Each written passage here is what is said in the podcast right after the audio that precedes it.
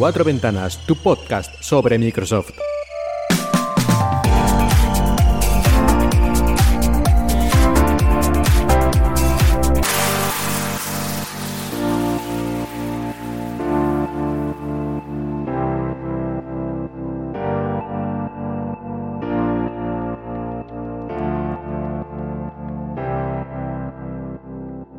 Buenos días y bienvenidos a Cuatro Ventanas, tu podcast sobre Microsoft en Emilcar FM.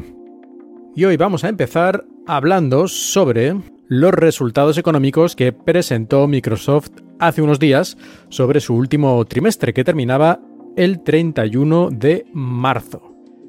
Y el resultado yo creo que difícilmente podría ser mejor y es que ha aumentado sus beneficios un 44%, que se dice pronto, y los ingresos brutos un 19%.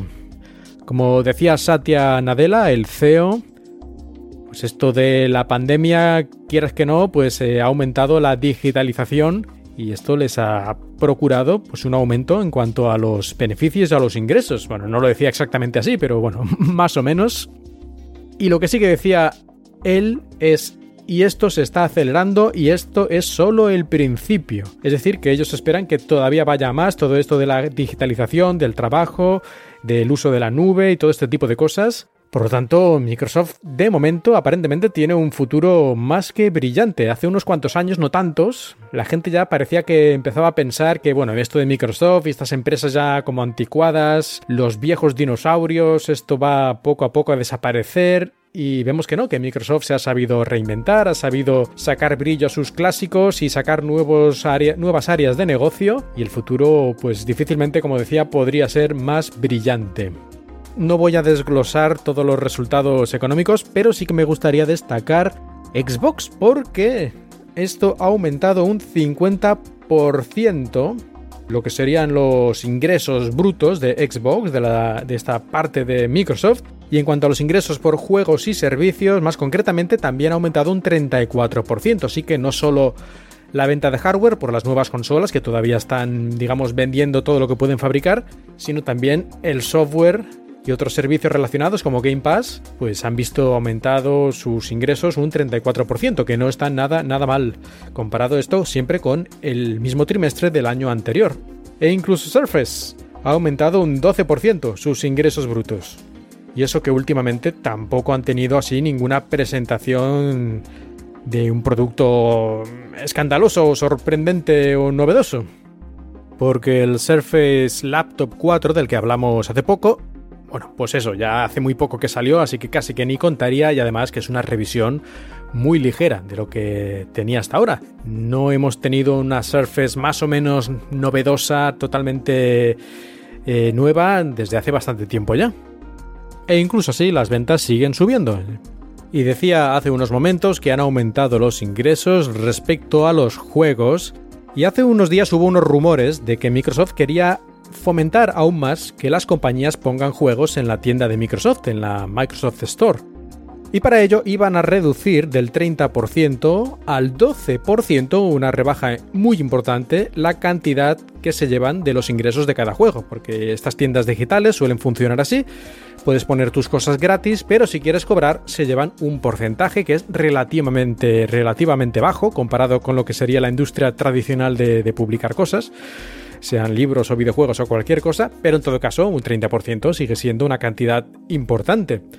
Pues bien, Microsoft parece ser que quería reducirlo al 12%, o por lo menos ese era el rumor, se filtraron unos documentos, pero por desgracia al final Mm, Microsoft de momento por lo menos lo ha negado, ha dicho que no tienen planes, aunque esto ya se sabe cómo son las empresas, que te dicen una cosa que rotundamente no, porque no les interesa que se sepa, y a la semana te dicen que hacemos unos cambios muy importantes y lo hacen. Así que nunca se sabe, pero bueno, en principio parece que no, así que de momento las empresas tendrán las mismas dificultades o como quieras llamarlo para publicar sus juegos en la Microsoft Store, que más o menos está en línea con todas las demás tiendas de este tipo en el sector, así que tampoco es que esté peor que el resto, pero la tienda Microsoft creo que siempre ha necesitado un punto extra de apoyo porque no ha sido la más popular. Así que le hubiera venido bien, no sé si a lo mejor tanto como el 12%, esta rebaja tan brutal, pero a lo mejor del 30 al 20, pues para atraer a desarrolladores y que pongan sus juegos más alegremente en la Microsoft Store, pues tal vez no sea una mala idea. Pero bueno, Microsoft seguro que lo sabe mejor que yo. Y también hablaba hace un momento de que han subido las ventas de Surface, a pesar de que no hay ningún modelo últimamente así muy novedoso.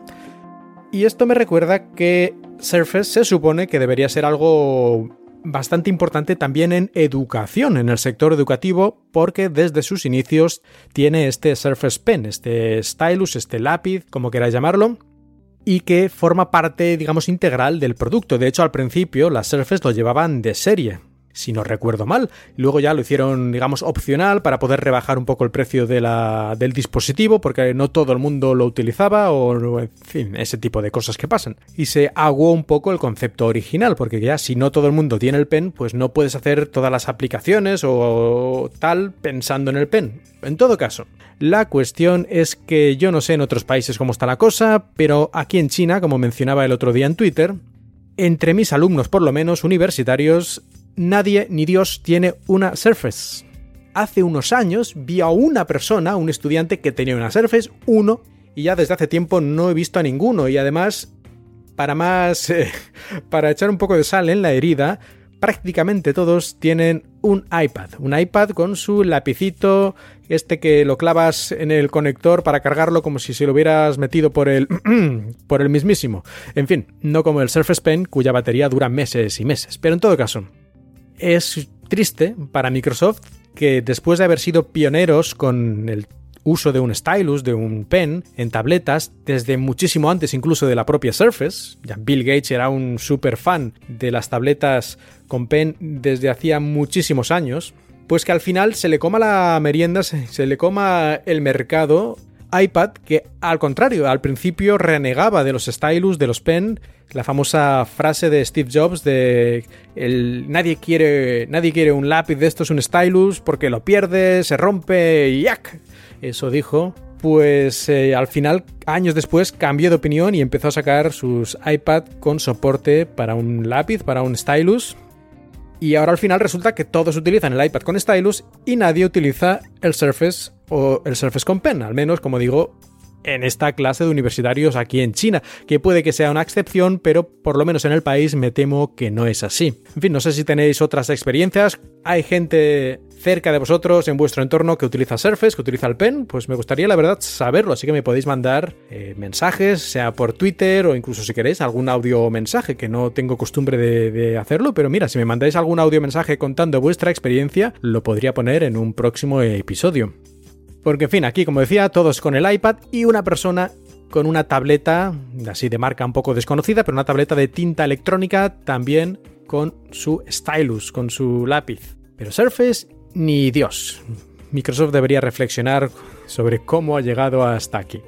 Y eso que además Microsoft tiene su pen más barato especial para educación, que de hecho acaba de sacar hace muy poquito su segunda versión y esto hay que comprarlo solo para en centros educativos, no se puede comprar así de manera normal y además lo venden en cajas de 20 Microsoft Pen para educación, que son mucho más baratos que el normal, porque el normal suele costar unos 80, 90, 75, depende, puedes encontrar ofertas, euros, ¿eh? euros, así que 70, 80 euros el Microsoft Pen, pero estos, si los compras en este paquete de 20 para educación, sale a 20 dólares cada uno, tres o cuatro veces más barato que el pen normal, así que está muy bien. Pero ni así, ni así parece ser que la cosa despega, no sé en Estados Unidos, no sé en España, en otros países, como decía, pero aquí en China está claro que no.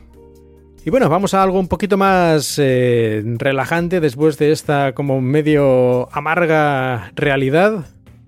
Y es que hace no mucho Microsoft empezó a hacer esto de doblar el framerate de las imágenes por segundo de sus videojuegos de Xbox. Y al principio fueron 3, 4, 5, 6 títulos, pero es que ya hay 100 títulos que soportan este FPS boost, este frame per second boost, este aumento, normalmente duplicación de la cantidad de imágenes por segundo de juegos de Xbox One cuando los juegas en las series S o series X. Además, muchos de estos títulos soportan también, llevan también el auto HDR, este alto rango dinámico automático, que aunque el juego original no lo tuviera, pues esto lo hace con inteligencia artificial o lo que sea, y por lo visto funciona bastante bien. Parece que sea como de verdad, que el juego lo hubiera pensado así con el HDR. Así que entre la duplicación de frames y el auto HDR, muchos de estos juegos de la anterior generación parecen, pues eso, casi casi juegos nuevos. Y no voy a leer la lista de juegos completa porque ya digo que son casi 100. Pero a ver, por destacar algunos, así que ve aquí en la lista, no todos funcionan en las series S, eso es verdad, pero la mayoría sí, ¿eh? la mayoría sí, como el 90% o algo así, funcionan con el doble de framerate también en la serie S, no solo en las series X.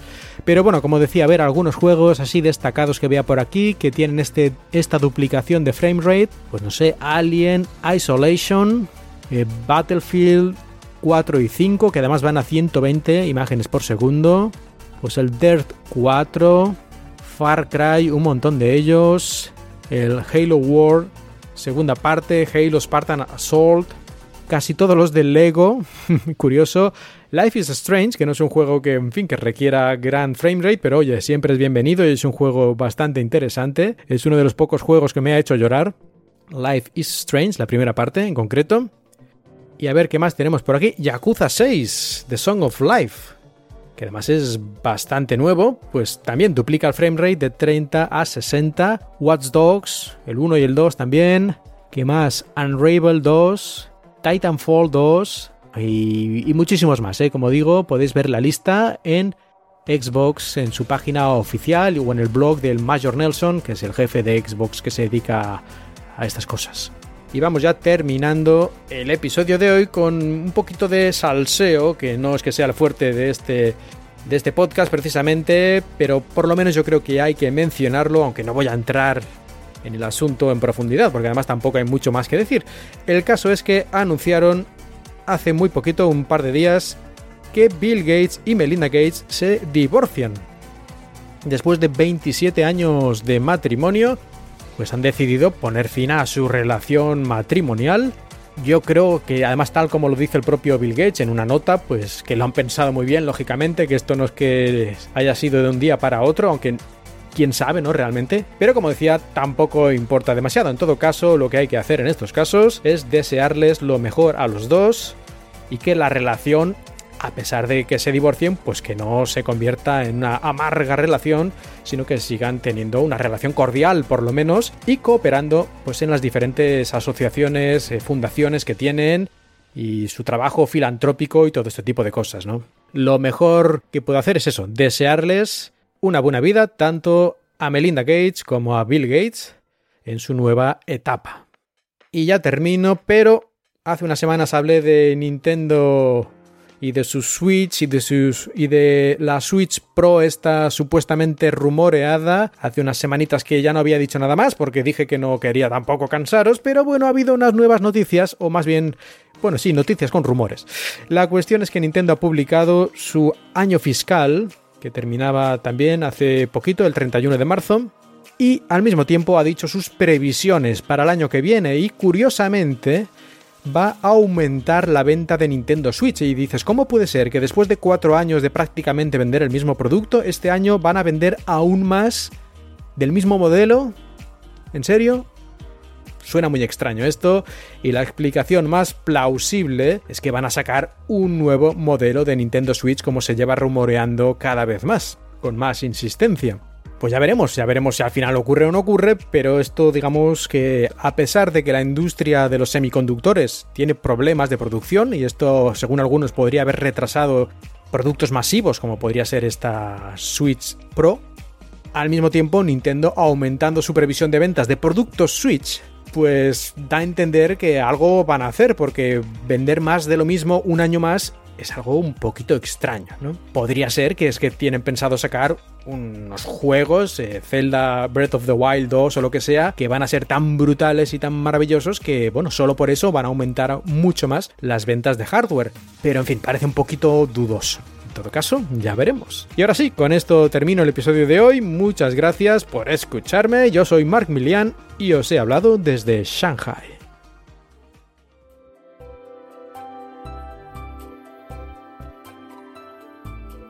Si tienes cualquier comentario, puedes dejarlo en emilcar.fm o también en Twitter, arroba cuatro ventanas. La música que has escuchado durante este episodio pertenece a Serakina y Stereo Resonance, música con licencia Creative Commons.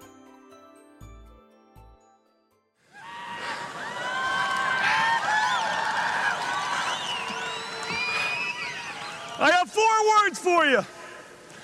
I love this company.